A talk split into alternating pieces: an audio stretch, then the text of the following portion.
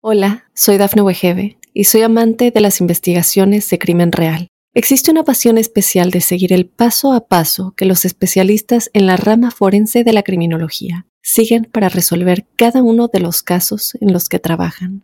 Si tú, como yo, eres una de las personas que encuentran fascinante escuchar este tipo de investigaciones, te invito a escuchar el podcast Trazos Criminales con la experta en perfilación criminal, Laura Quiñones Orquiza en tu plataforma de audio favorita.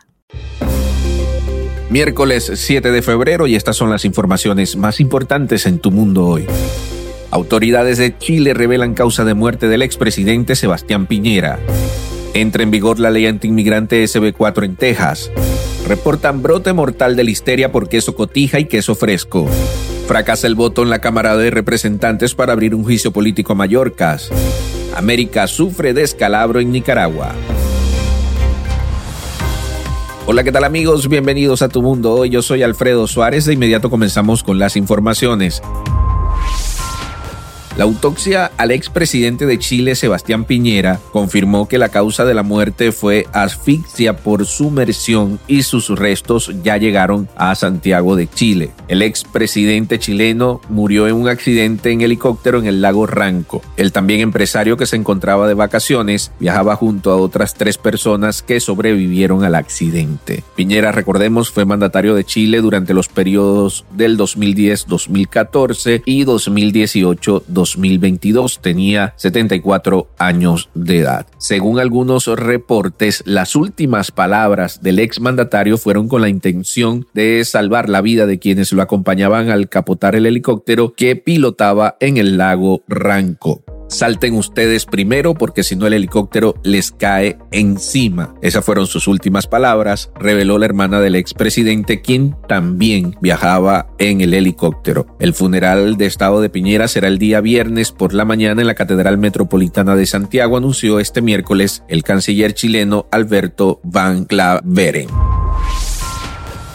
En otras informaciones, una nueva ley en Texas que eleva la sentencia mínima de 2 a 10 años de cárcel para sospechosos encontrados culpables de cargos estatales relacionados con el tráfico de inmigrantes entró en vigor el día de ayer. La medida fue firmada por el gobernador de Texas, el republicano Greg Abbott, en diciembre pasado como parte de un paquete de leyes impulsadas para asegurar la frontera. Abbott ha dicho en repetidas ocasiones que Texas necesita defenderse de los carteles que trafican con inmigrantes y droga, ya que el gobierno del presidente Joe Biden tiene una política de fronteras abiertas.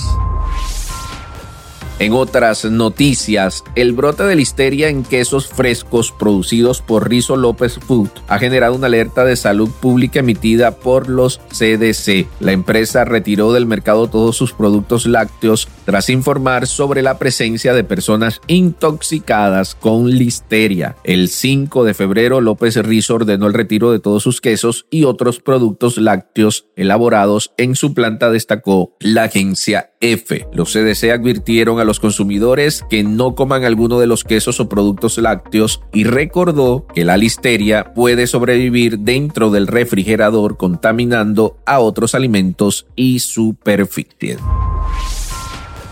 Pasando a otras noticias, la campaña del Partido Republicano para destituir al secretario de Seguridad Nacional Alejandro Mayorkas se derrumbó en la Cámara el martes después de que los demócratas y tres republicanos escépticos votaran a favor de rechazar una resolución para destituirlo por su gestión de la frontera sur. La votación fue de 214 a 216 y supone un duro golpe para el presidente de la Cámara de Representantes, el republicano Mike Johnson y para los republicanos de la Cámara que han culpado al gobierno de Biden del récord de cruces de inmigrantes y ha hecho de la seguridad fronteriza un tema central de su campaña. Mayorkas habría sido el segundo secretario del gabinete sometido a juicio político en la historia de Estados Unidos y el primero en casi 150 años.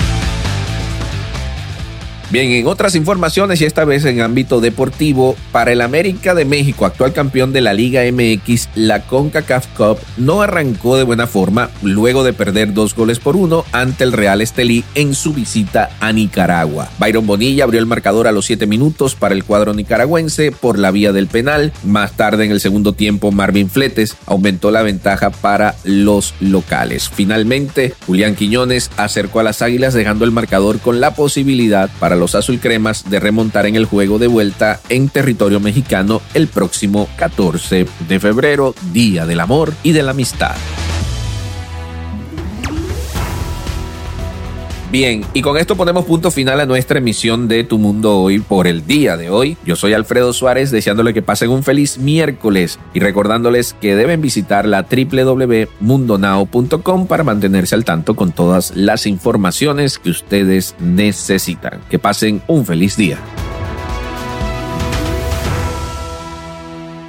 Hola, soy Dafne Wegebe y soy amante de las investigaciones de crimen real. Existe una pasión especial de seguir el paso a paso que los especialistas en la rama forense de la criminología siguen para resolver cada uno de los casos en los que trabajan. Si tú, como yo, eres una de las personas que encuentran fascinante escuchar este tipo de investigaciones, te invito a escuchar el podcast Trazos Criminales con la experta en perfilación criminal, Laura Quiñones Orquiza, en tu plataforma de audio favorita.